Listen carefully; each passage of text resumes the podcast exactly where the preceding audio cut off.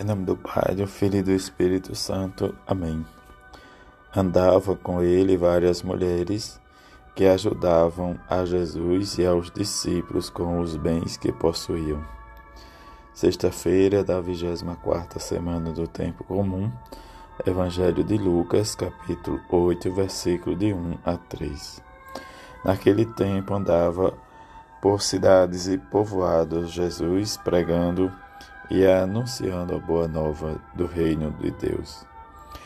Os doze iam com ele e também algumas mulheres que haviam sido curadas de maus espíritos e doenças. Maria, chamada Madalena, da qual tinha sido saído sete demônios. Joana, mulher de Cusa, alto funcionário de Herodes. Susana e várias outras mulheres que andavam a, ajudavam a Jesus e aos seus discípulos com os bens que possuíam.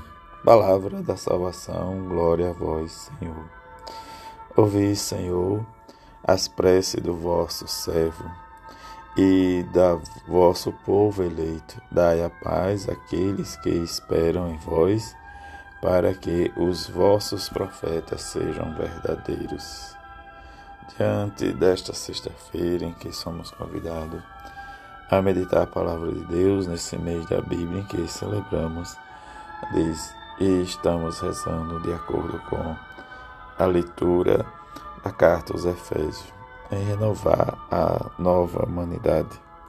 Diante dessa renovação, possamos estar atentos ao seguimento, à fidelidade, nesse seguir a Jesus o passo e nos comportar na alegria da grande fé, da celebração em que somos convidados a viver diante das circunstâncias de nossa vida cotidiana. Mas também Paulo nos chama a atenção: tu que és um homem de Deus, procura a justiça. Nesta primeira carta a Timóteo, em que ele nos diz: quem ensina doutrinas estranhas e discorda das palavras salutares de nosso Senhor Jesus Cristo é a doutrina conforme a piedade. E diante disso, dos, das fragilidades, do obscuro, do orgulho, um ignorante, um mambidamente se uhum. compraz em questões e discussões da palavra. Ele nos chama a atenção em tudo isso, um comportamento em que devemos realmente viver. Ele vai nos dizer: Tu que és um homem de Deus, foge das coisas perversas, procura a justiça, a piedade, a fé, o amor, a firmeza a mansidão. Ele vai dizer que combateu o bom combate da fé, conquista a vida eterna para a qual foste chamado. Diante da primeira do Evangelho, tão curtinho, onde fala das mulheres que colaborava com a vida de Jesus no seu ministério.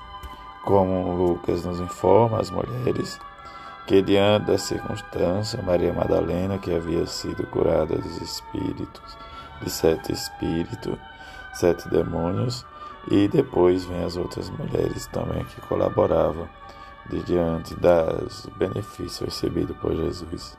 Circunstância em que, como o próprio Jesus, lhes era ajudado juntamente com seus discípulos, como diante da inveja, das contentas, dos insultos, da ambição, né, por riqueza, lucro, diante de tudo isso vai se contradizendo muitas vezes, até nós que vivemos a nossa experiência ou a nossa vida.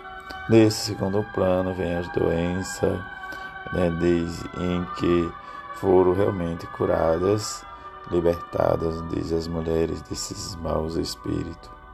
Terceiro passo em que nós podemos viver, somos nós que atuamos na comunidade dos seguidores de Jesus para ajudar aquelas pessoas que necessitam.